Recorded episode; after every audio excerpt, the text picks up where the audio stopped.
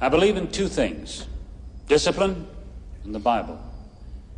Here you'll receive both. Put your trust in the Lord. Your ass belongs to me. Welcome to Shawshank.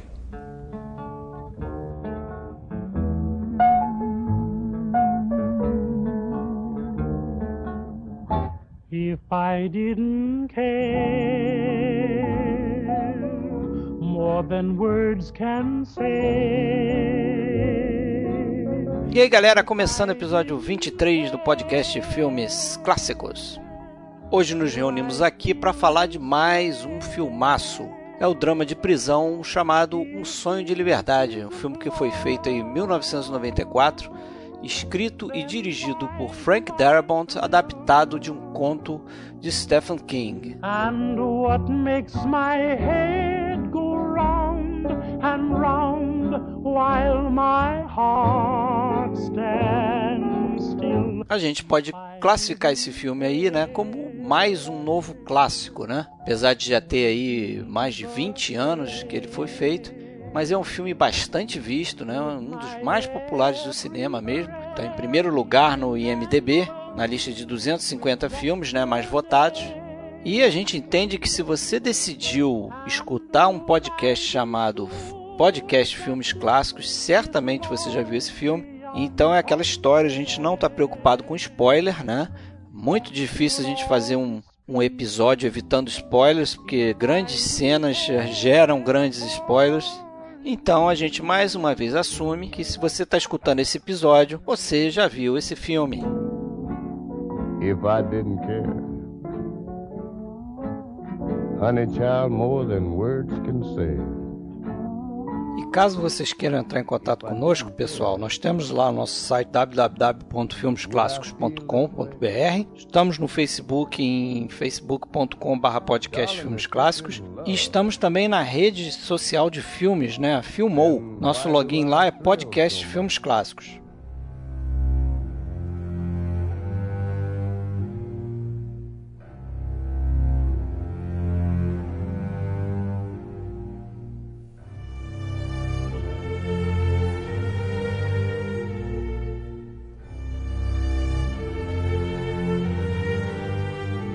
Então acho que a gente já pode começar, pessoal, colocando aí mais esse filme aí na nossa galeria aí, né? Falar aí de Um Sonho de Liberdade. A gente tem feito aí uns, uns episódios sobre filmes isolados. Esse é mais um, mais um filmaço. E para falar aqui hoje desse filme, a gente tem aí o Alexandre Cataldo, que fala lá de Blumenau. Beleza, Alexandre? Alô, tudo bom? E o Sérgio aqui presente, Sérgio Gonçalves, de São Paulo. Tudo bem? Tudo bom, Sérgio? Eu sou o Fred Almeida, aqui do Rio de Janeiro. E, como eu falei, cara, mais um filmaço, né? Acho que é do, dos filmes aí mais populares, né? Do cinema, pelo menos o cinema americano, certamente é dos filmes mais conhecidos. Todo mundo já viu esse filme. Eu não sei a sensação de vocês, eu, eu, eu tenho alguns amigos no trabalho que às vezes me, me pedem indicação de filme eu penso logo nesse, né? Achando que, pô, filme de 94, de repente a galera não viu, né? Afinal de contas, tem aí 20 anos de filme, né? E o pessoal costuma ver coisa mais nova e tal, mas todo mundo já viu esse filme, não, não tem como indicar assim. É, eu gosto muito de Um Sonho de Liberdade, acho um baita filme. Confesso que é, já fazia 15 anos que eu tinha visto ele pela segunda vez, então já não lembrava dessa força toda do filme e por conta disso eu inclusive até estranhava um pouco esse primeiro lugar que ele tem já há muito tempo no, no top 250 do, do IMDB, por exemplo. Né, eu achava um pouco exagerado isso. Isso é desde 2008, sabia? Ele tirou o primeiro lugar do Poderoso Chefão. Então tá. E mesmo, mesmo antes disso, teve sempre ali entre os cinco primeiros. Quer dizer, é um filme é, aclamado pelo público. Né? E, e, quando um filme de mais de 20 anos se mantém numa posição dessa, é porque ele tem realmente um, um grande valor. Uh, filmes mais recentes às vezes disparam, né? porque muita gente vota e tal, mas depois de um tempo eles vão perdendo força caindo. Não foi o caso. Mas ainda assim eu acho que é um filme um pouco diferente, ele não chegou a ser um blockbuster ou nada desse tipo, né? Tanto é que na, hora, na época do lançamento ele não. Ele, ele ficou meio ofuscado por outros grandes filmes ali da época, principalmente o, o Forrest Gump do mesmo ano. Mas, sem dúvida nenhuma, é um, um filmaço que, que, que merece esse, essa aclamação toda. E você, Sérgio?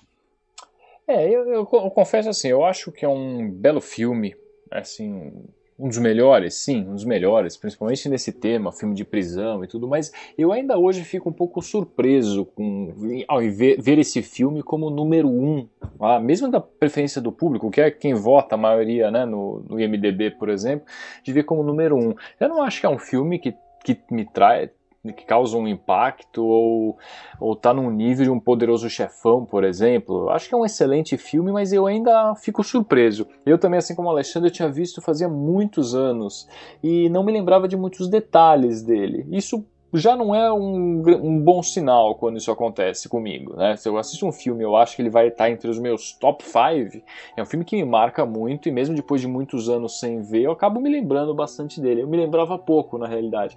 Revi, acho que é um grande filme, mas eu acho que ele tem uma popularidade um pouco exagerada pro que é. E, quem não assistiu, né? Se, se é que alguém não assistiu ainda, talvez possa ir com excesso de expectativa quando vai ver lá o número 1 um do IMDB e de repente vai achar que não é tudo isso, né?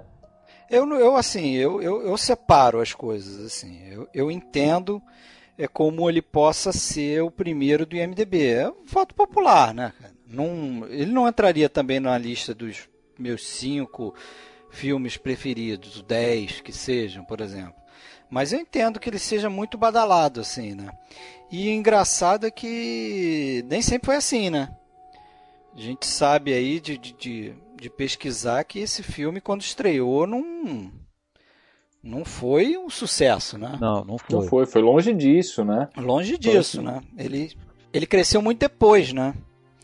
No Isso. chamado home video aí, né? Isso. Quer dizer, VHS, TV a cabo. Ele teve parece que dois grandes motivos ali para ele não fazer um grande sucesso na época. Primeiro, o, lá fora, né, nos Estados Unidos, o título um, é um título que não pega, não é um título que, que atrai o público. Né? Shawshank Redemption, quer dizer, não até é difícil você recomendar esse filme para outra pessoa, né? Vai ver aquele Shink Shink, o é, os próprios americanos não, não sabiam reproduzir o nome do filme, né? E outra que é para quem daí ir atrás de pelo menos ler a sinopse, tal, filme de prisão é um é um filme que acaba sendo, é, às vezes, erradamente enquadrado num gênero, filme de prisão, né? E, e, daí ele já afasta uma boa parcela do público. Como, por exemplo, inicialmente, talvez afastasse o público feminino. Filme de prisão, naturalmente, vai ter violência, vai ter aquela, aqueles clichês de filme de prisão. E, e, e não é que ele não tenha de todo isso, tem violência, tem alguns clichês tudo mais, mas talvez ele vá um pouquinho além disso, né? Eu, eu colocaria ter um terceiro fator aí, né? Que é o Force Gump e o Pulp Fiction. São filmes do mesmo ano que, que foram muito mais aclamados pela, pela crítica e pelo público na época também, né? Pulp Fiction nem se fala, mas, e, mas o Forrest Gump também foi muito. Eu lembro de ter visto Forrest Gump e o Pulp Fiction no, no, cinema. Não vi o, o Sonho de Liberdade. Acho que eu fui ver depois, anos depois, na TNT, né? Porque a TNT tem um papel importante na popularização desse filme, porque parece que a TNT estava começando ali na época e, e anos depois o, o, Ted Turner comprou a Castle Rock, que é a produtora do, do Sonho de Liberdade, e aí ele queria colocar material para passar na TNT, né? Queria botar filme para passar na TNT.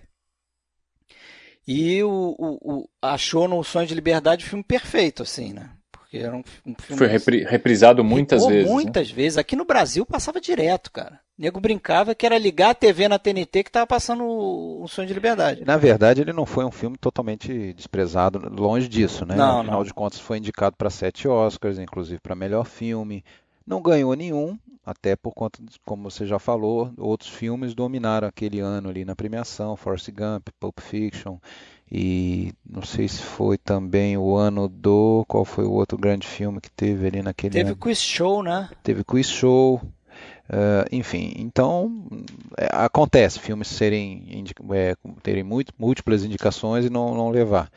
Foi injustiçado, talvez. É, não sei se para melhor filme caberia, mas para teve uma, uma, boa atuação do, do, Morgan Freeman, foi indicado, não levou, enfim, e, e outras e, e, várias outras indicações. Então, assim, ele não, não foi um filme desprezado, nada disso, mas realmente só foi explodir depois. É verdade. Eu, eu acho que o prêmio pro, pro Morgan Freeman não ficava mal, não. É. Agora, eu vou, eu vou só dizer o seguinte: é, eu estranhava e, e, e, assim, se eu agora, depois de rever o filme, na verdade, ver pela terceira vez, então, é, ver ali os extras e tudo mais, se eu saio não considerando que ele seja realmente é, cabível, tá em primeiro sempre disparado, é na verdade é muito mais assim por, por porque essa questão de classificar filmes é uma coisa que eu, sei lá, eu já não gosto muito, porque é sempre injusto, né? Como que você é. vai classificar todos os filmes, dizer que esse é o melhor? Não, não existe isso para mim. Ok. Agora, realmente eu tive agora a certeza de que se trata de um grande filme, que se não é o melhor, ele está entre os melhores. É, é, é, um grande filme, tem, é, vamos dizer, é, é, objetos e, e, e, temas dentro dele que, que talvez tenham ajudado a ele ter sido tão popular, né? Que é essa questão da esperança, essa questão da, da, luta contra uma adversidade, da perseverança, que se aplica talvez a qualquer situação né, ruim que a pessoa, o espectador esteja vivendo, então ele consegue se ver um pouco ali de alguma maneira, né?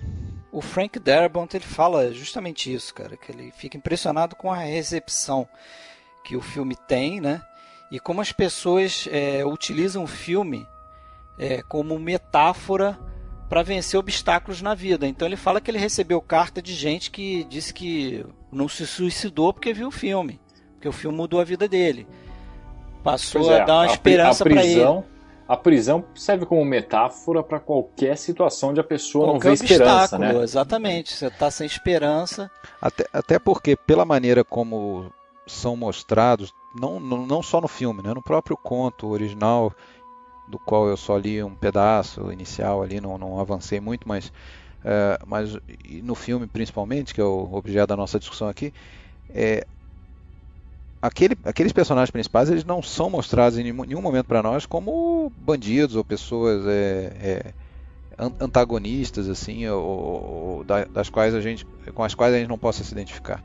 Pelo contrário, né, os vilões do filme são aqueles que seriam a lei, né? O, o guarda da prisão, o diretor da prisão, são os violentos, são os, são os que representam né? o sistema ali, né? A maioria dos presos, tirando ali a, as irmãs, né, e tal, a maioria dos presos eles são pessoas até de bem, eu diria, só que em algum momento eles cometeram uma, um ato impensado um arroubo da, da juventude, uma cagada da juventude, estão ali, mas não são pessoas até mais íntegras, principalmente o Andy, né? Que, que esse é um do, dos coisas mais interessantes ali naquele universo, é justamente ele manter a integridade dele, é, é, os valores dele naquele ambiente, né? Ele não se entregar em momento nenhum, né? mesmo sendo estuprado, mesmo sendo, enfim, é, é, é espancado e tudo mais. E, e ele consegue, né?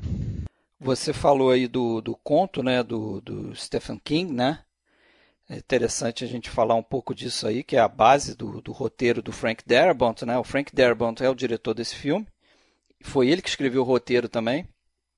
E o roteiro, como você falou, é baseado num conto do Stephen King chamado Rita Hayworth and the Shawshank Redemption, quer dizer, Rita Hayworth e a Redenção de Shawshank. E esse conto está dentro de um livro chamado aqui no Brasil de Quatro Estações, faz parte lá da Primavera Eterna, né? são quatro contos. E um dos outros contos é O Corpo, que depois, que antes, né, na verdade, desse filme tinha sido adaptado para o Stand By Me, que ele conta comigo, uhum. que é um filme interessante também. Do Rob Reiner, se eu não me engano. Né? Isso, do, do Rob Reiner, né? Que, que o Rob Reiner é, o, é um dos fundadores da Castle Rock, né? Que produziu esse, esse filme que a gente está comentando aqui, né? Inclusive, esse foi um dos motivos pelo, pelos quais o, o Frank Darabont levou o roteiro dele para Castle Rock produzir, né? E tem uma história é, é, curiosa que é o seguinte: o Stephen King ele eu não sei se ele ainda faz isso, mas durante muito tempo ele incentivava novos diretores a produzir é, filmes a partir de, de, contos ou histórias dele. É, Pagando um dando, dólar, né? É, dando o, o, conto por um dólar. Você pagava um dólar e você conseguia fazer, né? Mas o cara tinha que ser iniciante e tal. E esse, esse, esse essa novela, esse, esse livro, ele foi um dos casos mais famosos de desses one dollar deals, né, que eles chamavam. Quer dizer, ele conseguiu o conto do Stephen King por um dólar. Isso porque ele já tinha adaptado um outro conto menor do Stephen King num curta chamado Woman in the Room e o King tinha gostado também, então ele tinha um, ali um certo é, eles, eles tinham ficado até amigos nessa é. época, né? Mas a, a, história que eu conheço que não é por um dólar, não, que diz que eu, eu já li duas versões sobre isso, mas que o Stephen King tinha vendido é, os direitos por mil ou por cinco mil dólares, só que parece que o, ele nunca descontou o cheque. E depois de um tempo ele mandou esse cheque para o Darabont, falando até como uma, como uma piada que ele podia usar isso para pagar fiança se um dia ele fosse preso, alguma coisa assim. Quer dizer, ele, ele deu os direitos para o Darabont para filmar, né? É, é que assim, você pega um, um escritor consagrado, milionário como Stephen King, é, não, não, tem muito mais é, aquele interesse em vender um livro para ganhar dinheiro com aquilo. Ele é um best-seller, continua sendo, né? Se a gente olha o número de, de livros, de contos que ele teve adaptado para o cinema e que resultaram em bons filmes, é uma coisa surpreendente. É, ele deve ter é, prazer em ver o, o, Sem o conto dele né, indo para a tela grande e tal. Certamente, quando ele escreveu esse Rita, Rita Hayworth, né, de Shawshank Redemption, não tinha acho que a pretensão que aquilo virasse um filme, né? É um conto até simples, né? Foi feito na forma, na forma de conto, nem um romance. Eu li que ele achava assim que não era adaptável esse, esse conto, porque é muito narrado. Eu cheguei a ler o conto todo. É, é, é muito narração, assim. O conto é, é basicamente o, o, personagem do Morgan Freeman, né, o Red, é, narrando na verdade, ele, ele escreveu um livro, é como se tivesse escrito um livro e você tá, tá lendo o que ele escreveu. Aí no final você percebe que ele está escrevendo um livro, ele está concluindo um livro que é a história de todos os eventos ali que você leu que aconteceram na, na, no presídio, entendeu? Então, assim, é muito narrado, muito narrado, né? E o que acabou sendo feito no filme, né?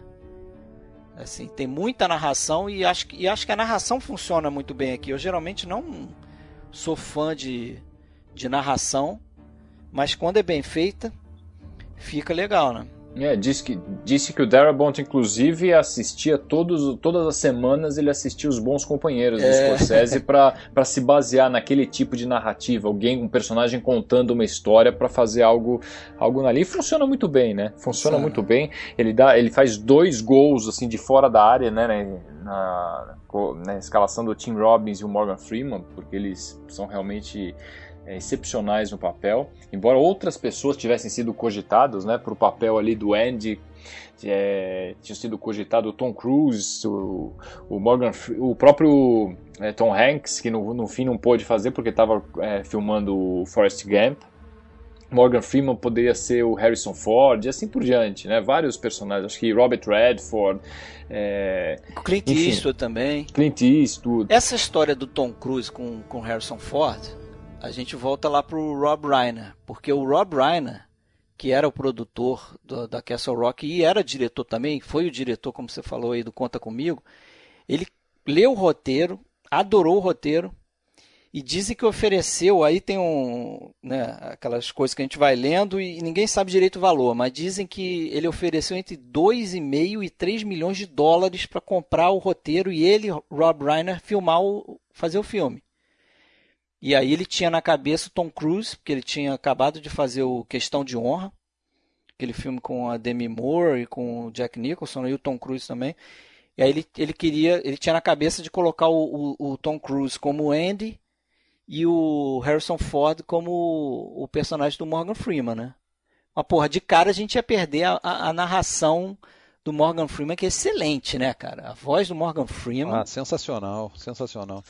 É, é difícil imaginar um outro ator no, é. nesse papel, né? Depois, embora no, no, livro, né, o Red, na realidade, ele era irlandês, era um cara meio ruivo tal. Daí ele tinha até esse apelido de Red, e no fim ele eles colocaram um ator negro. Que aliás virou uma piada no filme, né? Virou uma piada, usaram mesmo a frase que existia no livro, né? Falando ah, sobre a minha origem irlandesa tal. Ele acaba falando, mas acaba virando uma piada no, no filme. Mas o Morgan Freeman é um dos melhores papéis dele, né? Eu também acho, concordo. Tá muito bom no filme. Muito bem, muito bem. E o, e o Tim Robbins eu acho perfeito para o papel, apesar de também ser bem diferente do, do personagem do, do livro, né? Que era para ser um cara baixo e tal. E ele é bem altão, tem quase dois metros, eu acho.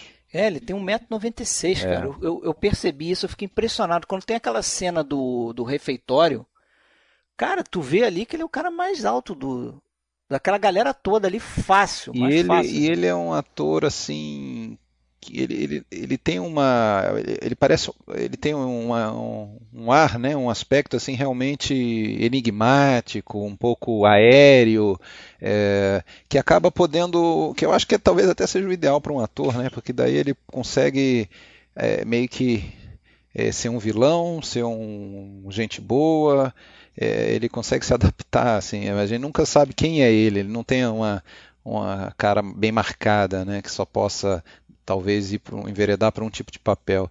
E eu acho que fica perfeito. E outra coisa é a química entre os dois, né? Ah, é, né? Outra coisa é a química entre os dois, que é difícil você ver um, um, um casal, né? De, no caso de dois, dois parceiros, dois homens em um filme que tem uma química tão grande, assim, sem, sem nenhum, não estou querendo fazer nenhum comentário sobre sexualidade, nada disso, que isso não é disso que trata o filme, mas é mas é uma amizade, mas é uma amizade realmente verdadeira. Inclusive, a, na verdade, até a gente pode interpretar que o personagem principal é o Red, de certa forma, né? até por ser o narrador, porque é, é ele que vai ter a vida dele modificada pela chegada do, do outro, né? pela passagem do outro na, na sua vida. Né? Inclusive a questão, ele próprio passar a ter uma esperança no algo mais depois que sair dali, né? que em princípio ele, tá, ele estaria seguindo a mesma trilha do Brooks, por exemplo, né? Ele, é, mas chegou a flertar do, com essa ideia. É, né? Do Brooks, é, aquela questão de estar institucionalizado, né? De quando chegar o momento de sair, já nem para que que eu vou sair, o meu mundo é aqui dentro. E só que ele faz uma escolha diferente da do Brooks, né? Acredito aí que todo mundo vai vai, que vai escutar já viu o filme, né? Mas ele opta por viver, né? Ele se esforça para viver e não para morrer, como aliás é uma, uma frase muito bonita do filme ali no, naquela baita cena da em que os dois estão sentados encostados no muro, né? Não sei se vocês lembram dessa cena. I don't think you ought to be doing this to yourself, Andy. This is just shitty pipe dreams. I mean, Mexico is way the hell down there, and you're in here, and that's the way it is. Yeah, right. That's the way it is. It's down there and I'm in here. I guess it comes down to a simple choice, really.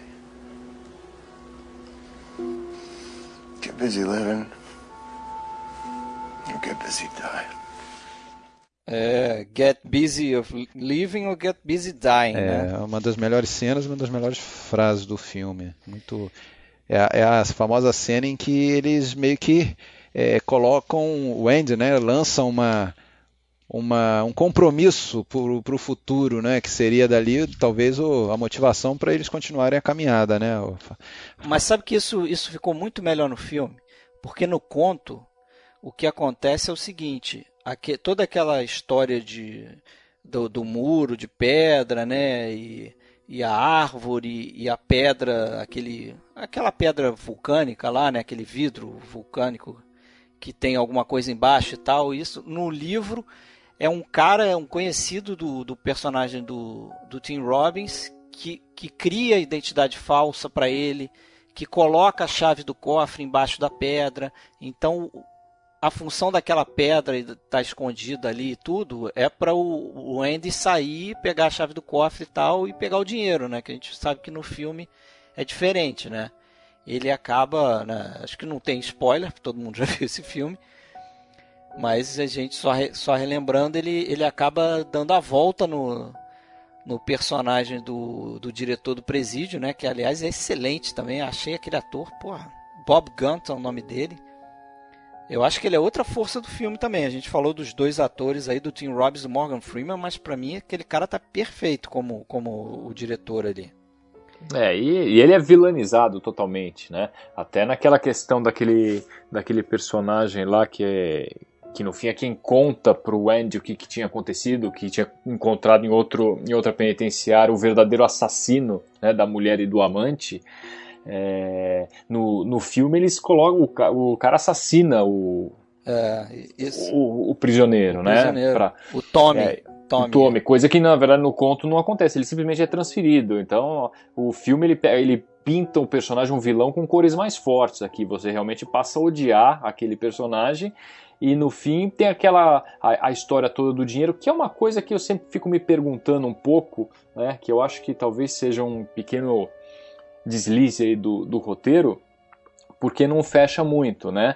É, aquele personagem fictício lá, Stevens, né, que chama aquele... Isso, Randall aquele, Stevens. É, é um laranja que é criado lá, um personagem que um, uma pessoa que não existe, mas teoricamente essa conta seria o laranja pro, pro justamente o, o diretor, né, o, o Norton, é, acumular, transferir todo o dinheiro que ele estava recebendo por fora, de propinas e tudo. Isso. E no, e no final, como o Andy que tinha documentação, ele vai lá e rapa, faz a rapa nos 300 e tantos mil dólares. Só que, como houve a denúncia e o cara foi, foi ia ser preso, no fim ele se suicida, né? É evidente que se ia começar uma investigação e aparecer o nome desse cara, eles iam atrás do que tinha acontecido com esse com ele, essa conta, esse tal de Stevens, mas né? Ele foi pro México, né? O México é como a América do Sul também nos filmes, é aquele lugar paradisíaco e que a, a, a mão da lei não, não alcança. É, aquela então, terra de é, ninguém. Então... Mas não seria uma coisa tão fechadinha assim, não, não porque é, eles, certamente é. eles iam investigar. Não né? E ficou bonito ali naquela ficou, poesia. Ficou, ficou bonito porque você acaba ficando com ódio do. Que é a vingança completa. Diretor, né? Você quer a vingança, né? Quando na realidade, eu, no, no conto o que acontecia, ele tinha um dinheiro guardado, né? Que o cara, o amigo dele, foi, foi ajudando ele. Depois esse amigo morreu até.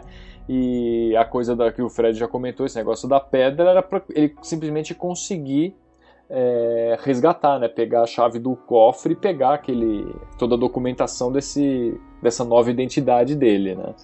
Mas enfim, eu acho que é uma excelente adaptação, apesar dessas pequenas diferenças, né, que a gente que sempre tem. Eu acho que é uma excelente adaptação e é um caso que a gente pode olhar e falar, olha, o filme é muito mais grandioso do que o conto, né? O conto só é lembrado hoje talvez porque existe o filme, é, não o contrário. Falar, olha, é um grande livro e tem também um filme. Né? Não, é, inclusive eu, eu acho que a gente, na medida do possível, sempre pode e deve às vezes fugir um pouquinho do tema dos nossos podcasts para comentar sobre temas relacionados. E um tema que eu acho que cabe muito a gente comentar aqui é sobre a questão de adaptações, né? Porque também é outra daquelas coisas que, que quando eu escuto me, me dá uma certa é, um certo incômodo, a eterna comparação de ah, eu li o livro, é muito melhor do que o filme, não sei. Bom, minha opinião, são mídias diferentes. É meio óbvio a minha opinião, mas a gente esquece disso com muita facilidade. São mídias diferentes, né? são, são, são, são maneiras de, de, de expressão diferentes. Não dá, nunca vai ser. É, é, a menos que seja um livro realmente muito fraquinho e que seja expandido pelo roteiro e tal, mas Bom, bons livros vão ser sempre mais é, é, é, profundos, né, mais cheios de nuances do que um, um roteiro pode passar. Né? A, a proposta do, do, roteiro e do filme é, é, contar a história de uma outra forma. E, ponto final. Então, é, assim, é, é, é, mas assim, eu entendo, né? Eu conheço muita gente que fica bravo com essas é, comparações. exatamente, fica bravo. Eu entendo a comparação, porque a comparação, primeiro, é inevitável quando você já leu o livro antes ou você vai ler depois, é inevitável. É exatamente a mesma história que você está lendo e é uma adaptação baseada naquele livro. Então você vai comparar, queira ou não. Você tem que simplesmente ter a noção de que cinema é cinema, literatura é literatura. Então nem tudo que funciona no livro vai funcionar bem no, bem no cinema e vice-versa. Que é um exemplo clássico, ainda falando de Stephen King. Eu não sei se vocês tiveram a oportunidade de assistir o, essa minissérie que o próprio, o próprio Stephen King produziu do Iluminado, porque ele não gostou gostou, né? Todo mundo sabe que ele não gostou Não do vi, filme não. do Stanley Kubrick. E aí depois, em 1997, ele produziu uma minissérie, chamou Iluminado, que é muito mais fiel ao livro. Agora, me pergunte, qual filme é melhor do Iluminado? O do Kubrick, assim, dá de 10, mas assim, é arrasadoramente superior, tanto, na minha opinião, tanto a essa série que foi feita, né, como ao próprio livro do King, entendeu? Porque você está falando de cinema, ali você tem um Kubrick dirigindo, então assim, tem muitas mudanças, tem muitas mudanças em relação ao livro, e aquelas pessoas que vão, sabe, vão ficar fanáticos, chiando, ah, porque ele mudou isso, mudou aquilo, mudou aquilo, mudou mesmo, mudou mesmo e fez um filme que é muito superior ao livro. É, eu, Tá. po- eu saco a minha opinião. É, eu assumo. Eu, a minha tendência é sempre preferir o filme. E aí eu explico. Porque eu gosto da, da, da linguagem cinematográfica, entendeu? E quando você lê um livro, por exemplo, eu vi esse filme que a gente está falando, O Sonho de Liberdade, antes de ler o conto. Eu fui ler o conto já com o filme na cabeça, tudo bem. Mas quando você lê um, um, um livro, você não pensa em planos, entendeu? O meu problema é esse, eu fico com os planos na cabeça. Então eu, eu, eu, eu acho muito mais, mais bacana é, é, ver como um diretor interpretou aquele material escrito para a tela, para trazer algumas emoções e, e trazer algumas sensações e algumas ideias.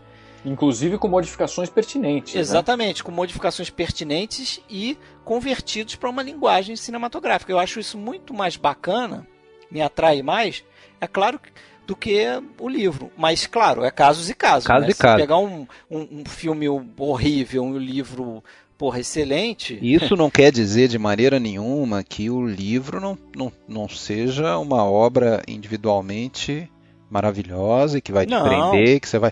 Né? Exatamente. Então, ah, Sim, é que, é que, exatamente, mas é que não basta você adaptar. Esse exemplo que eu dei do Iluminado é uma coisa típica, porque você assiste a série né, que o próprio Stephen King produziu, ele é muito fiel. Você tem praticamente tudo que está naquela série tem no livro.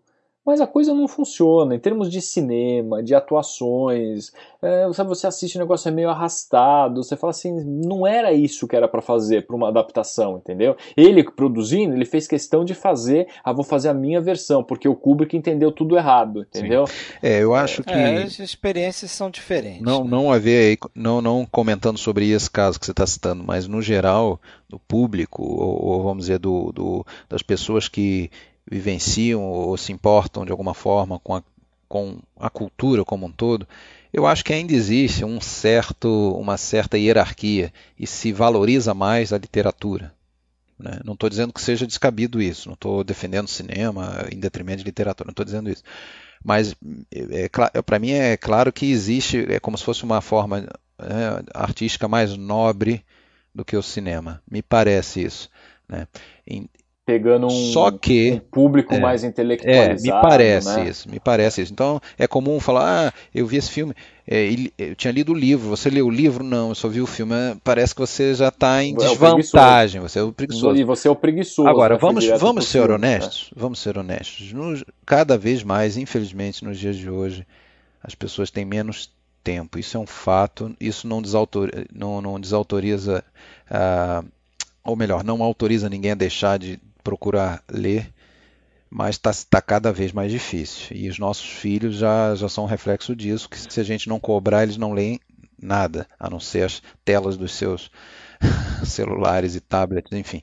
Então, é uma coisa que eu penso, nu- numa, numa realidade dessa, vamos supor, Madame Bovary, se, uma, se um adolescente jamais vai ter saco e paciência ou oportunidade de pegar um livro e ler Madame Bovary, que pelo menos ele conheça a história, se ela for relativamente bem contada de, de outra forma, ideal seria ler o livro também, mas se entre não, não, não saber nem do que se trata e pelo menos ter uma noção da, histó da história vendo um filme que vai daí demorar duas horas, eu ainda acho que é aceitável, né? É melhor do que É nada. melhor ver o filme, né?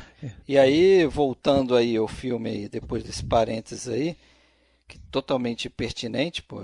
Ah, eu- bom. eu- Não, achei pertinente.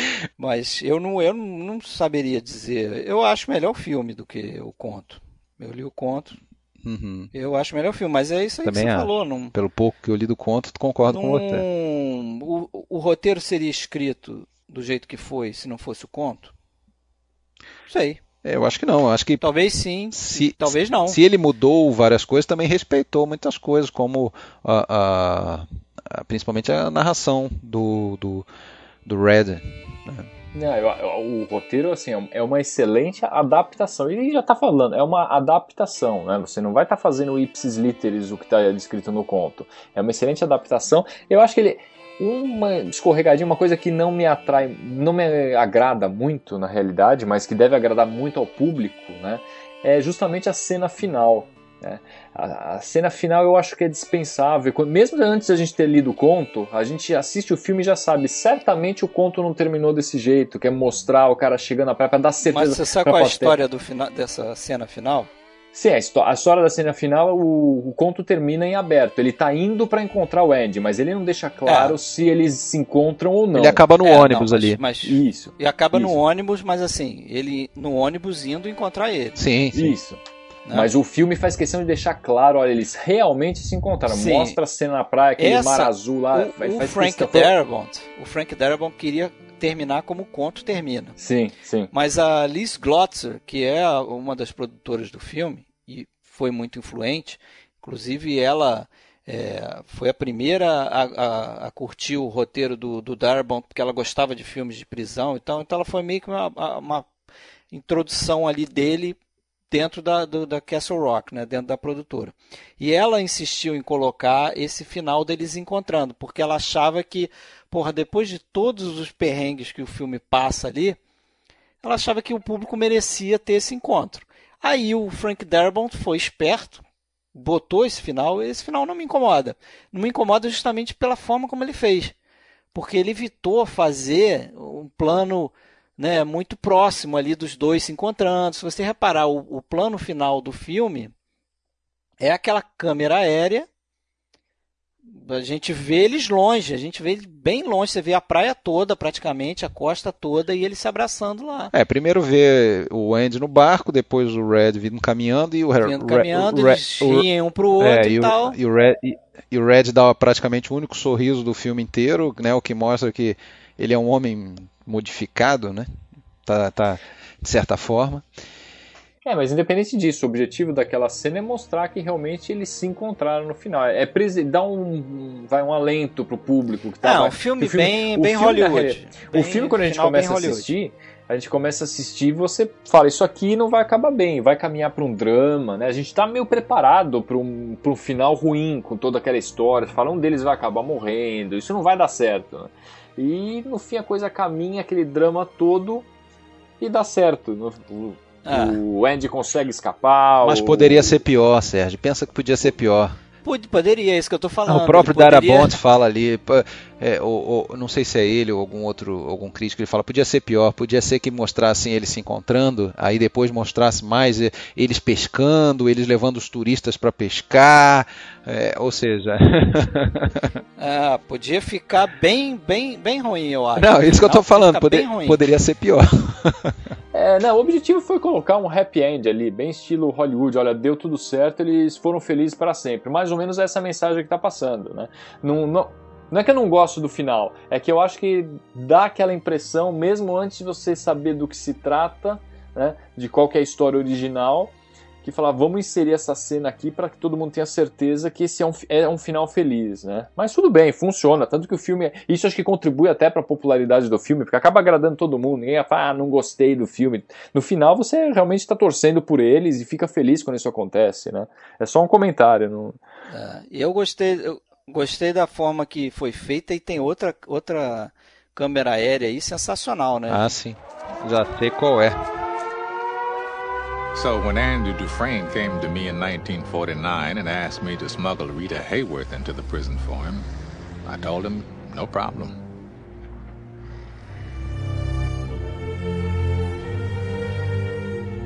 Só para citar, eu gosto sempre de citar o diretor de fotografia, que é o esse é o, no caso é o Roger Dickens, né? Que é um diretor de fotografia muito lembrado por fotografar os filmes do, dos irmãos Coen, né? Praticamente todos os filmes dos irmãos Coen é com Roger Dickens. É na chegada do Andy, né, no ônibus chegando. É, exatamente, pô, aquele plano é sensacional também, né? Porque você acompanha o ônibus chegando, Aí você tem lá um plano de situação que você vê a entrada do, do presídio, é a primeira vez que você vê o presídio. Então você se situa ali no tamanho daquela coisa, aí a, a câmera está no helicóptero, ele vai em volta do pátio, aí você vê a galera correndo para se aproximar perto do da onde o ônibus está chegando ali, né? Aquela grade, aquele monte de gente, acho que tinha mais de 500 extras ali, os caras correndo e a câmera dá toda a volta no no complexo ali e volta pro ônibus. Uhum. Aí você vê o ônibus chegando no portão. É. Muito bacana. Aliás, a beleza daquela cena, além da, da maneira como foi filmada, é até pela própria construção ali da, da, daquela prisão, né? É muito bonita. Ela tem um tem uns ares assim, até meio de, de, de templo, de, de, de igreja ali, uma fachada meio diferente, né? E parece que isso é. foi intencional ali, pelo que eu andei vendo nos extras, né? Foi. É, a prisão existe, né? Era uma prisão ela, desativada. Ela, ela, existia, né? Foi demolida existia, depois. Existia. Mas na época ela estava sendo desativada. E parece que eles iam demolir. E a galera da produção falou: não, não, não, não destrói é. ainda não, a gente quer fazer um filme. É, a prisão Essa locação fica, é perfeita. Fica em Mansfield, Ohio, né? Ape é, apesar Mansfield, de que a prisão fictícia do filme é, é no Maine, no estado do Maine. É no Maine, exatamente. E aí eles filmaram praticamente tudo ali em Ohio, né? Eles aproveitaram várias outras locações ali próximas para fazer o filme, que não tinha um grande orçamento, né? Então, é aquilo que você falou no início, não era, esse filme não era visto como um blockbuster, né? E era o primeiro filme do Frank Darabont, né? Ele tinha feito um filme para TV e esse é o primeiro filme de cinema dele, né? E o Darabont tem uma curiosidade aí, que é o seguinte: nenhum diretor tem essa marca, esse, esse recorde, que é de ter os seus dois primeiros filmes é, indicados ao Oscar de melhor filme. Ele é o único diretor que tem isso. O outro foi Ele... o The Green Mile? Isso, A Espera de um Milagre. Que também é um conto do. do também é um conto Stephen do King. Stephen King. Né? E ele fez um terceiro filme, né? O Nevoeiro. Uhum. Também baseado num conto do Stephen King. Esse eu não via de prisão também, não? Não, esse é, porra, esse é bacana, cara. É um filme de, de terror que não é bem de terror. Não seria um... a trilogia da prisão, não? não. Não é de, de, prisão, não. Apesar dos caras ficarem aprisionados dentro do supermercado, né? Ah, tá. É, esse, esse, filme, filme divide opiniões. Você, não viu esse filme, Alexandre? Não vi, não vi. É um filme bacana, eu gosto. Ele, ele é um remake até. Mas né? eu li o é. livro, não, tô brincando. ele divide opiniões, principalmente em relação ao final. Mas é, é um filme bem interessante. Tá, vou ver. Então não é, contem só pra, Só para completar é. praticamente a filmografia aí do Darabont, ele fez o Cinema Majestic também, né? Ah, sim, esse eu vi. Bom filme. Que eu acho bem bacana. Bem bacana. Com o Jim Carrey, né? Martin, com, Jim Carrey. O, com o Martin Landau também, né? Isso, isso. E eu não sei se vocês concordam, mas o Frank Darabont, principalmente nesse filme, Cinema Majestic, cara, ele é muito Frank Capra, assim. Uhum, sim, sim. O cinema ah, dele é muito. muito. parecido com o do Frank Capra, né? É muito parecido. Eu tava, eu tava pensando nisso hoje, cara. O Cinema Majestic é praticamente um, um galante Mr. Deeds invertido. Exatamente. né? Porque em vez, essa... dele, ele, em vez dele sair da, do, do interior para ir para a grande cidade, ele sai da grande cidade e vai para o interior. Né? E aí tem mais ou menos como tem no Galante Mr. Deeds uma mudança de identidade, porque no Cinema Jessica ele perde a memória e aí ele tem que reencontrar a identidade dele. Quando ele chega na cidade, ele é uma outra pessoa. E no, no, no Mr. Deeds é semelhante também, porque ele, ele sai pobre de um lugar e na cidade ele é um cara riquíssimo. Né? É bem, bem e tem até a cena, né? A cena inicial do Galante Mr. Deeds é o inverso da cena final. É igual a cena final do, do Cinema Jessica. Tu lembra, Sérgio? Eu não lembro, não lembro. Da estação, a cidade tempo. recebendo o cara. Não, também não lembro. Eu lembro do, da cena inicial, ele chegando na cidade, mas eu não lembro bem o final, não. Não, eu digo o início do Mr. Deeds é igual ao final do Cinema Majestic. Praticamente igual. É, não, não me lembro, não. Mas voltando a esse filme aqui, Bons coadjuvantes, hein? Temos que citar também. Ah, sim, cita Além aí, dos dois o, principais. O seu ator preferido de todos os tempos. não, não, não, não. Não acho isso. Não sei de onde vocês tiraram isso. Mas é, é tem, tem bons coadjuvantes ali. O, o Bob Gunton, que faz o, o É, eu já citei, faz o diretor. Você Né? já citou, desculpa. Ele Pra mim tá excelente. No... que é que é na verdade a fusão de três é, diretores no, no livro, não é isso? É, isso. Nothing stops. Nothing. Or you will do the hardest time there is. No more protection from the guards. I'll pull you out of that one bunk Hilton and cast you down with the sodomites. You'll think you've been fucked by a train. And the library? Gone. Sealed off brick by brick. We'll have us a little book barbecue in the yard. They'll see the flames for miles. We'll dance around it like wild Indians. You understand me? Catching my drift? Where am I being obtuse? Ele é o grande vilão do filme, de certa forma. Ele, principalmente, é, agravado pelo assassinato do Tommy lá, que era aquela esperança de, de, de, um, de, de justiça para o Andy. Que, aliás, bom, vamos, deixa eu encerrar é, sobre o Bob Gunton. E, e, e é uma evidente, evidente crítica à hipocrisia né, da religião e tudo mais. Ele é, a aparência de cristão devoto e no entanto é um tremendo carrasco, né? Já desde a da primeira cena da chegada deles ele já mostra isso.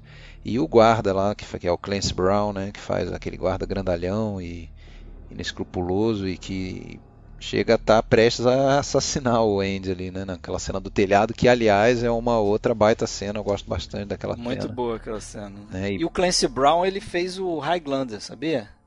Ele é o vilão do, do Highlander. Aquele cara que tenta cortar a cabeça do, do Christopher Lambert. Ah, mas a cena do telhado é muito boa, né? É muito Essas- boa, é muito boa e é, é, não pelas, pelo que você vê, mas pelo que você deduz da, da, daquela cena em que mais uma vez você vê a integridade daquele cara que ele nem estava interessado em tomar cerveja, né? Ele tinha tido problema com alcoolismo, inclusive no relacionado até a- a- ao dia do assassinato lá da esposa e tudo. Então ele diz que parou de beber, então ele nem queria cerveja para ele, mas ele aproveita a oportunidade para fazer uma um- uma boa ação e, e- se arrisca, né? Verdadeiramente se arrisca ali. E acaba se dando, de certa forma, bem, né? Porque ele cai na graça ali do, daquele malvadão, daquele guarda, né? Com aquela situação toda. E a, o, o encerramento daquela cena, né? Com ele é só recostado observando os outros tomarem ali é fora de série, né? Você vê que aquele cara não. Realmente ele não. Ele não tá prisioneiro. Ele tá, É, ele ele- tá ele- prisioneiro de ele corpo, fica- mas ele, aliás, em outras cenas do filme, né? Ele mantém a liberdade dele em vários momentos, né? E você vê que ele fica separado, né? É. vê- ele é um cara diferenciado. Assim como também na cena em que ele coloca lá as bodas de Fígaro no alto-falante do, do, da prisão, né? Se tranca na sala e, ou seja, ele quer proporcionar um momento de liberdade espiritual para aquele, para aqueles caras lá e, e consegue isso de certa forma, né? E a- a- o que- culmina depois na, na- na- é, paga um preço caro por aquilo, né? Toda toda aquela aquela aquele bom trânsito que ele tinha conquistado até com o diretor e com os guardas ele põe a perder naquele momento para fazer aquela aquele aquele agrado ali ou, proporcionar aquilo né para os presos e aí depois vem aquela famosa aquele diálogo na- no, no- no refeitório né da, sobre a esperança fala, fala aí porque eu, senão eu vou até chorar cara Não, mas antes, antes, antes. Nessa cena aí do telhado, eu tava lendo que foi muito difícil fazer essa cena porque os caras ficavam passando piche mesmo ali, né? Os atores. E, e porra, e fazia um take eles estavam passando piche. E aquilo ia endurecendo, né? Aquilo tem que ficar numa temperatura para ficar para ficar mole ali. E aquilo ia endurecendo e os caras tendo que refazer, os atores tendo que refazer a cena e porra, aquele trabalho braçal e foi muito difícil também eles encaixarem a narração do, do Morgan Freeman, porque eles, eles pré-gravaram a narração toda do filme, né? E muitas vezes eles tocavam a narração do filme ali para para poder guiar a cena, né? Porque você tinha que fazer o plano naquele tempo ali para encaixar com a narração que eles tinham feito, né? Isso demorou, eles fizeram e fizeram várias vezes. E, e, e, parece que usaram até CGI ali naquele, naquele, naquela cena, sabia? É, não sabia. Eu não entendi exatamente onde, mas é num plano de. É naquele plano que eu acho que ele mostra quando o, o Clancy Brown lá, o personagem. Ah, sim, quando ele vai quase, né? Jogando. Vai ele. quase jogar ele lá embaixo, que ele segura, tem um movimento de câmera que mostra como eles estão ali numa certa altura do chão, né? Eu acho que ele, ele, ele inseriu a imagem ali, aquela imagem de profundidade ali do, entre o chão e o, e o, teto ali, acho que aquilo ali foi, foi com computação gráfica. Ele comenta isso na Sim. trilha do, de comentários do filme. É, é, interessante é, é, eu queria só reforçar, até já comentei, Sérgio tá, tá vivo, Sérgio? Tá calado, Sérgio? Tô, tô, tô vendo, tô vendo. é que o, assim, é interessante que ele, eu acho que esse é o, é o, é o que conduz ele ali na, durante aqueles quase 20 anos ali dentro, é manter a, se manter livre de espírito, né? Inclusive já no início o Red fala, parece que ele tá passeando no parque, quando ele tá no pátio lá. Ele tá com uma capa invisível, Uma capa né? invisível. E, e, ele mostra isso em vários momentos, né? Vários momentos. É, e o que é uma, é uma coisa surpreendente, né? Para o personagem dele, na situação do personagem dele, que estava condenado injustamente, em nenhum momento ele fica revoltado, perde a esperança, né? Apesar de ter sido condenado à prisão perpétua, né? ele não tinha perspectiva de sair dali, né? Sim, é, não, não, tinha. não tinha. Agora você não falou no nome dele, pô. De quem? Alexandre. Ah, sim, e os outros coadjuvantes, né? Tinha falado do Bob Gunton, ah, e tem o, na verdade... Você não chegou aonde a gente queria. Aonde queria? Ah, você queria é. falar de quem? Do, do, do James Whitmore. É Brooks. Isso, que é um personagem praticamente não desenvolvido no, no livro, né? É um parágrafo. É um parágrafo do livro e vira um personagem de peso no, no filme, né? Porque ele também dá uma ele dá uma opção ruim né, para um futuro é, preso por décadas e décadas, quando no final da vida é solto incondicional e não tem mais nada lá fora que o aguarde, enfim. E o desfecho dele foi triste, né? Então aquilo ali é um, é, até em algum momento é citado, né? Bom, que, que qual, qual, é a opção? Ou tenho esperança, ou então eu vou acabar como o Brooks. É isso. There are places in the world that aren't made out of stone. That there's a there's something inside that they can't get to that they, they can't touch. It's yours. What are you talking about? Hope. Hope. Let me tell you something, my friend. Hope is a dangerous thing. Hope can drive a man insane. It's got no use on the inside. You better get used to that idea. Like Brooks did?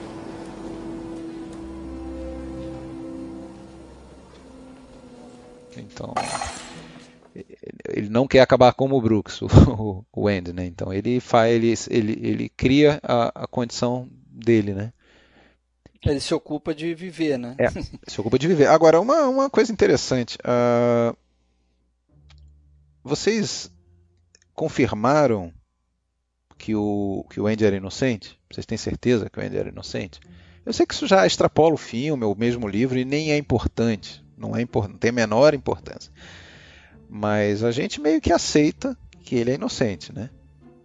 É, o, a cena inicial, a sequência inicial, né? não é a cena, mas a sequência inicial é, realmente não deixa claro isso, né? Porque a gente vê, ele está no tribunal e a gente vê o que aconteceu ali, fragmentos do que aconteceu, até uma história interessante porque faltou filme para esse pedaço, né, do filme aí. Eles, eles não filmaram o, o Darabont comenta isso. Eles não fizeram a quantidade de cenas que eles queriam fazer para retratar a história como se tivesse acontecendo. Então a sacação que eles tiveram na, na ilha de edição é fazer o seguinte: bom, vamos fazer toda essa sequência inicial centrada no tribunal.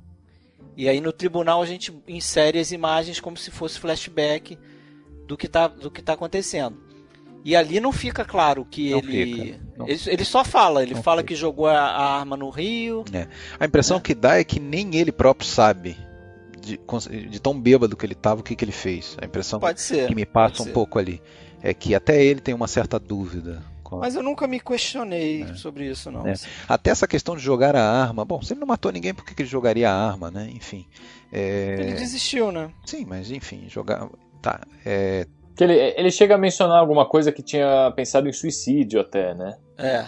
Ele, Não queria, se não, ele chega a falar que ele, que ele queria assustá-los. Ele chega a falar isso. A minha intenção, eu acho que era assustá-los. Então entrar com a arma ali e botar um terror ali, pegar os dois transando e tal, e botar um terror.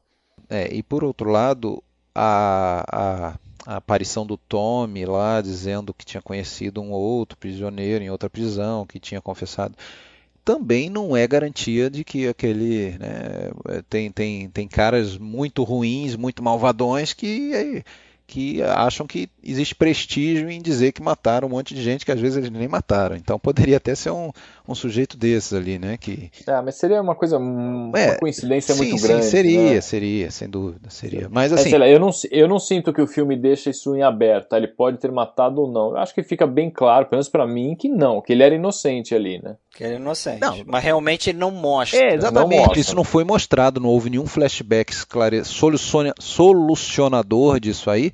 E eu acho que intencionalmente, até porque esse fato não é relevante para a história. Exato, A exatamente. gente, a gente já tem a empatia suficiente com o Andy, ainda que ele tivesse matado a mulher e o amante.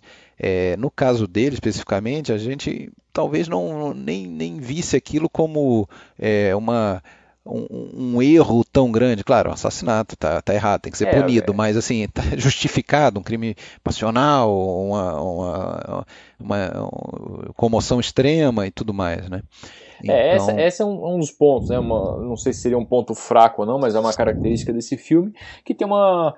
é, ele coloca de uma forma um pouco maniqueísta, né? De repente dá a impressão, como um de vocês acho que até mencionou, que os, os presidiários ali são íntegros, com exceção de um ou outro lá, mas eles são íntegros tal, e todos os policiais, os diretores, todos são os bandidos, né? Uma inversão de, de papéis ali, inversão de valores.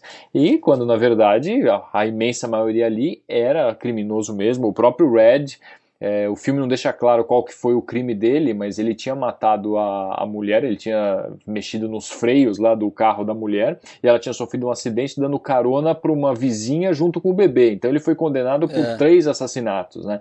Então assim, ele era culpado mesmo, ele tinha isso matado isso a mulher. tá no livro, né? Isso, está no livro. O No filme livro. não deixa claro qual que foi o Ah. crime dele. Só deixa claro que ele era culpado. Ele não tenta falar em nenhum momento que ele não era. Ele fala que ele estava condenado, acho que por assassinato, mas não, Isso. não deixa ele claro fala o que, ele é o acontecido. único homem culpado em Shawshank. É, porque todo mundo é inocente, né? É.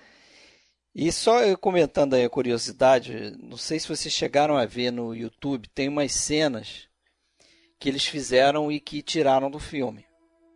São três cenas, é, inclusive algumas que estão no livro, o, o Darabont chegou a filmar, mas achou as, as cenas desnecessárias e, e acabou tirando. Aí eu vou citar as cenas, por exemplo, tem uma cena que quando o Morgan Freeman é libertado, e ele tá andando no meio da, da cidade lá, onde ele, ele vai também pro supermercado, né? Vai trabalhar onde o Brooks trabalhou.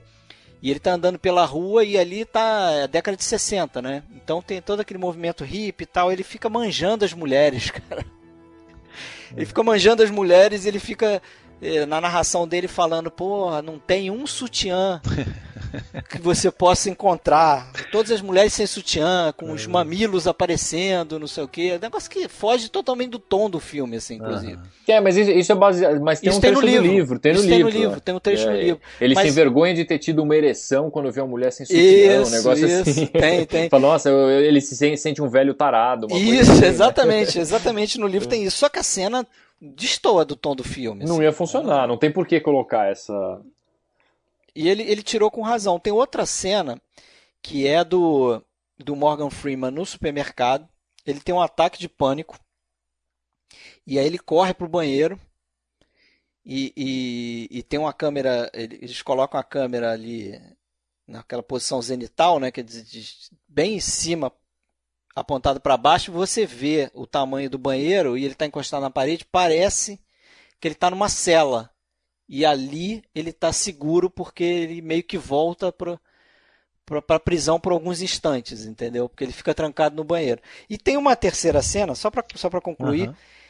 que também está no livro, que é um policial, depois que acontece lá o, o lance do Andy, quando ele foge da prisão, um policial entra, é obrigado a entrar pelo buraco lá que ele cavou, e o cara encontra lá, tem um, momento que o cara encontra lá merda espalhada para tudo quanto é lado, e o cara começa a falar: "Porra, merda, é merda.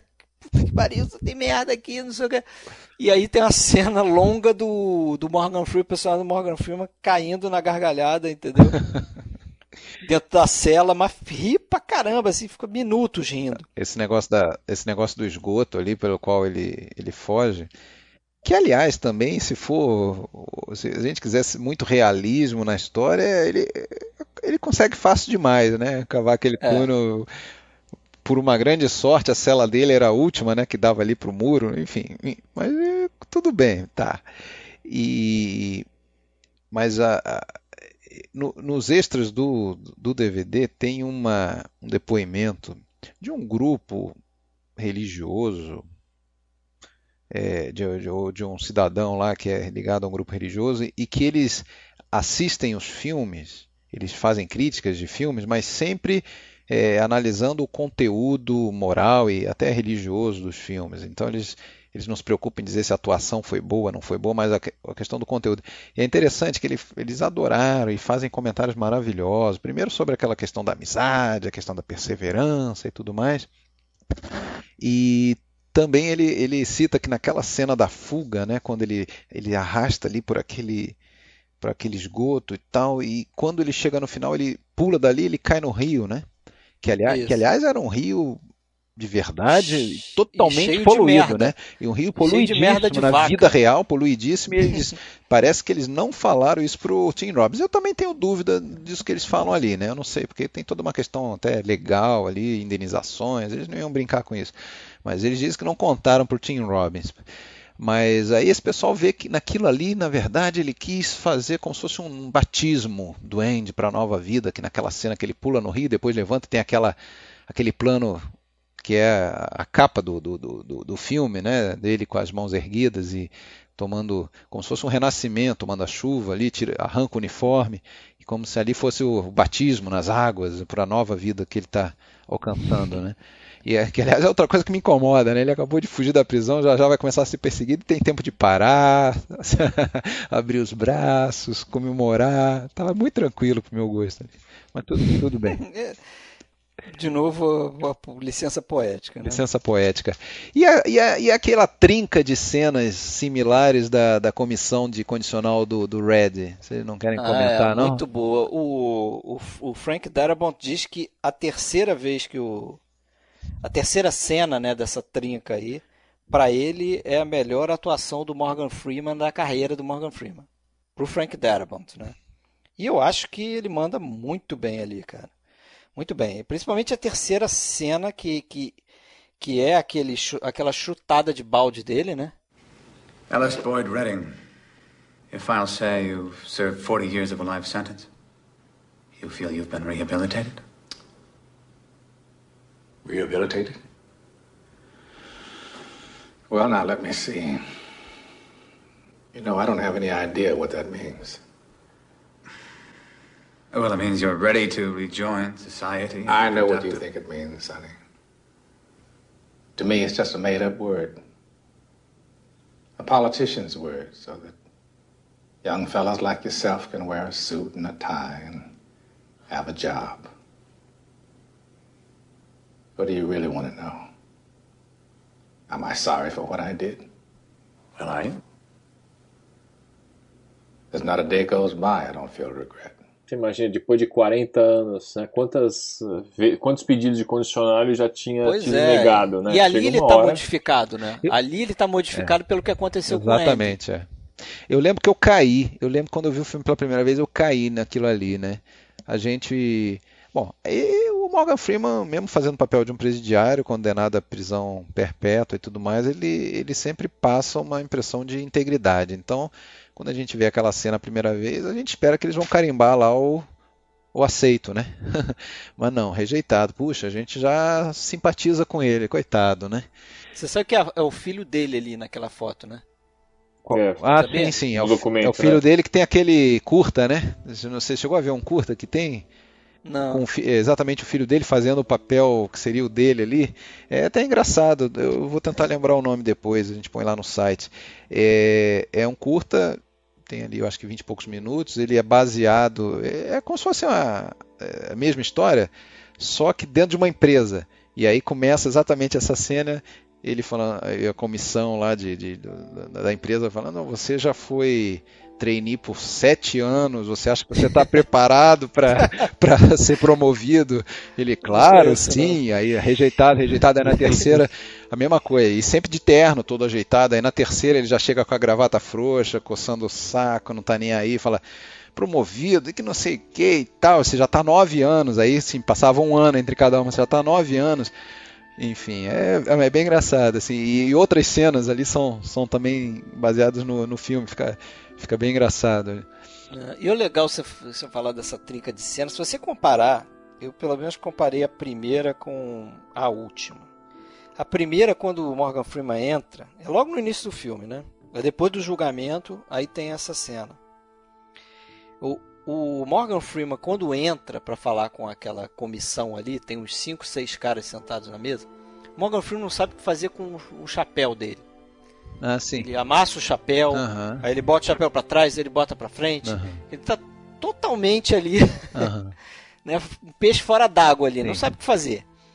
Né? E no final, pô, ele tá com a segurança ali de que, né, ali é- eu acho que é aquilo que você falou, ele, ele reconquistou a esperança, né? Ele reconquistou a esperança, a esperança da qual ele debochou na cena do refeitório, né? Tipo, ah, que esperança? Esperança vai deixar você maluco, deixa isso pra lá, se conforma, e, e- mas não era nada disso. E no final ele dá meio essa chutada de balde aí que acaba funcionando, né? É uma cena muito boa, realmente. Agora, aquela coisa que você falou da cena do, dele no, no, no, no mercado, que não, na verdade não, não houve essa cena, né? Ele até vai ao banheiro, pede pra ir ao banheiro e tal, É, a tem- cena foi feita, mas não colocaram no filme. Mas ali o que acontece com o Brooks e também depois acontece um pouco com ele é, é exatamente para o contraponto do Andy livre, apesar de preso ali, eles estão li- livres de fato, mas se sentem presos, né? Eles não Pois é, imagina, né? O que que é você ficar 40 anos da sua vida, dos 20 até os 60 anos, vivendo sempre no mesmo lugar. Tanto que assim, ele mostra o Brooks, né? Vocês lembram? Quando o Brooks sai, ele vê que tem um monte de carro na rua. E eu falei, quase atropelado. Ele falou, nossa, eu já tinha visto um ou outro, agora eles estão em todos os lugares. Você imagina o que que é isso? É, uma mudança comple completa. ali, Anota né? aí, ó, o nome do curta é The Shark Tank Redemption. É, é para Sh é Shrek Tank. Shar- Shark Tank, Shark Shark Tank, Shark é Tank. tanque de tubarão. Tubarão Tubarão. Redemption, mas é, jun Ah, é junto, legal. né? The Shark Tank Redemption. Se eu achar, eu vou postar na nossa galeria aí. Mas é isso que você falou aí, Alexandre. O- é, tem essa coisa também no filme, né? De mostrar que como um cara pode estar preso, mas é, a integridade dele está intacta. Ele está livre ali por dentro, ele é um homem livre. E ele pode estar livre, tá no meio da sociedade, mas ser um cara aprisionado, querendo voltar para a prisão porque ele não sabe viver naquele mundo ali. Pois é, e antes disso, antes até de voltar pra prisão, eu gosto muito daquela cena que tem, obviamente tem só no, no livro, que é o Brooks lá na biblioteca, né? Quando pega o outro lá, o, o outro presidiário, e coloca uma faca ali no pescoço dele e tal, porque simplesmente ele tinha, ele ficou sabendo que ele ia embora. Né? Ele não embora, Tem só no filme, né? Só no você- filme. só Eu, no eu filme. acho excelente essa cena, porque mostra o pânico dele de sair dali. Como assim vão me mandar embora daqui? A minha vida é aqui, né? Então que eu tenho que fazer alguma coisa, eu não posso ir embora. Então para ele foi um negócio complicado realmente, né? Ser livre, ficar livre depois de tantos anos. E eu acho que isso é bacana também, que é uma coisa que eu não sei vocês, mas eu não lembro de muitos filmes de prisão, aliás, eu não lembro de nenhum filme de prisão lidando com esse assunto. Porque eu não sei se é uma palavra que o filme criou, essa coisa de institucionalizado, ou se é uma palavra que eles apenas popularizaram. Mas não tem muito filme tratando disso, assim, de filme de prisão. Tratando disso. O cara sai da prisão, mas está numa condição tal que o cara quer voltar. Brooks ain't no bug. It's just. It's just institutionalized. Out my ass. The man's been in here 50 years, Haywood. 50 years. This is all he knows. In here, he's an important man. He's an educated man. Outside, he's nothing. Just a used up con with arthritis in both hands. Probably couldn't get a library card if he tried. You know what I'm trying to say? Fred, I do believe you're talking out of your ass. You believe whatever you want, Floyd. But I'm telling you, these walls are funny. First you hate them, then you get used to them. Enough time passes, you get so you depend on them. That's institutionalized. Eu lembro, eu lembro talvez algum filme já ter dado alguma referência disso. Mas, assim, eu lembro de alguma coisa nesse sentido, mas não, tô conseguindo identificar aqui não. Mas é, talvez assim, é, talvez o não o principal ali, ou algum coadjuvante, é, essa, essa situação do, do, do presidiário vovozinho que já está lá há décadas, é, eu acho que até é um dos clichêzinhos, assim, talvez, de filme de prisão, sim, né? Sim, o filme, você pode dizer que o filme tem vários clichês, mas ele lida muito bem com Não, os não, eu clichês. estou dizendo assim, essa situação de ter um prisioneiro velho, acho que a gente já viu isso em outros filmes de prisão, né? Talvez não, não desenvolvidos o personagem é, dessa forma, né? Mas ali da, da, da, do grupinho do, do, do, personagem principal em outros filmes, eu estou dizendo, né? Então por isso sim, que... sim, com certeza. Mas eu não sei se eles tratam Aham, dessa sim, coisa sim. do cara a sair. reintegração dele, né? E- É, deve ter um pouco, um pouco de várias outras fontes, né? O próprio Stephen King já é, chegou a declarar que ele escreveu esse conto baseado nas memórias que ele tinha de filmes de prisão que ele já tinha visto. É. né? Que ele descreve. E não é o único, né? Depois ele vai escrever também lá o The Green Mile, né? Que foi Isso. A Espera de um Milagre também, que é um excelente filme de, de, De prisão. prisão. Aí tem algum- alguns toques filme. sobrenaturais bem característicos da obra do, do King, né? E, mas é impressionante como ele consegue também escrever histórias sobre temas diferentes, desde histórias de absoluto terror, né, até os contos muito humanos, muito muito bonitos até. Ele é, ele é realmente fora de série. E aí, vamos aproveitar e só citar outros filmes de prisão que a gente gosta? Ou não cabe? Essa aí, eu não fiz listinha Também não, não. fiz, mas eu- o que eu lembro sempre é de um que até tem o- no Brasil o título bem parecido com esse que a gente está falando hoje, que é A Um Passo da Liberdade, Le Trou, um filme francês de 1960, se não me engano, do Jacques Becker. É um bom filme de prisão. Também Muito assim um filme, é, um filme que na verdade aborda mais a questão da fuga, né, e da, da, Da traição, é, né? da traição, da fuga. da, da, da, da, da caguetice. Tem o É, é muito bom. A cena da fuga dele é um filme excelente. Sim. né? Não é, É tão muito bom, conhecido, filme ó, muito menos E é conhecido que todo confinado, né? excelente todo confinado filme. filme. Brutalidade também, um filme da década de 40, um Do filme Julius Dassin, Julius né? Dassin, com, o, com a grande atuação do Home Cronin, que na vida real foi marido da Jessica Tandy, e ele é um, um guarda, né, um chefe da guarda do presídio, malvado toda a vida, né, um personagem é, inesquecível assim, né, para quem viu o filme. O que eu lembro são esses. Ah, tem o Up the River, né, o primeiro. um- Ah, tem tantos Vários outros. outros, Você pode né? dizer que A Ponte do Rio Kwai, um filme de prisão. Ah, o próprio Fugindo do Inferno, um filme sobre fuga também, Inferno. excelente filme. Eu gosto muito, pelo Que menos. aliás tem uma homenagem nesse filme, no Sonho de Liberdade, tem uma homenagem ao Fuga do Inferno, né? Ah, sim, qual que é? Não lembro agora. Que é aquele lance do. Se eu não me engano, é aquele lance dele jogando. É... A bola no Não, ele jogando. beisebol? Não, o detrito, as, Ah, pe- as sim, pedras. sim, é verdade. é Ah, sim, é Lembrei, verdade. claro. Que ele vai, vai escavando o coisa e vai soltando as pedras no pátio. Isso, né? É exatamente a mesma técnica que eles usam, né? De É. soltar por dentro da calça. É verdade. É uma homenagem. o O, Fuga de fez Alcatraz, né? Alcatraz, Fuga Impossível. né? Alcatraz. Alcatraz, Fuga Impossível, acho que tem. O Homem de Homem de Alcatraz, Alcatraz. né? Com o Burt Lancaster Aham. também, filme do, se eu não me engano, é John Frankenheimer. Filme muito bom Esse eu também. Acho que eu não vi. Eu- Mas, e é bem na linha do drama da prisão. Você, você não chegou a ver esse, não? É uma história baseada eu acho no, que não. Acho que eu vi só o do. num fato do real de um cara Mas fala. que é o Fuga de Isso. Alcatraz. Né? O, o Homem de Alcatraz é, o, é um cara que que começa, talvez até daí que tenha vindo o lance do, do pássaro que tem no Sonho de Liberdade, né? Que o, o Brooks cuida de um pássaro e tal. Nesse Homem de Alcatraz, o cara é, começa a, a, a, criar um pássaro. Ah, esse dentro. é o Birdman of Alcatraz, né? É isso, isso. Dele. E aí ele começa a desenvolver um gosto por ornitologia, né? Não é isso? Isso, isso. O estudo do, das aves e tal.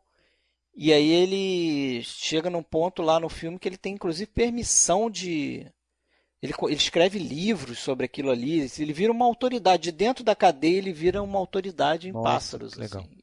É baseado no, em fatos reais, o cara que passou por isso. Mas é isso.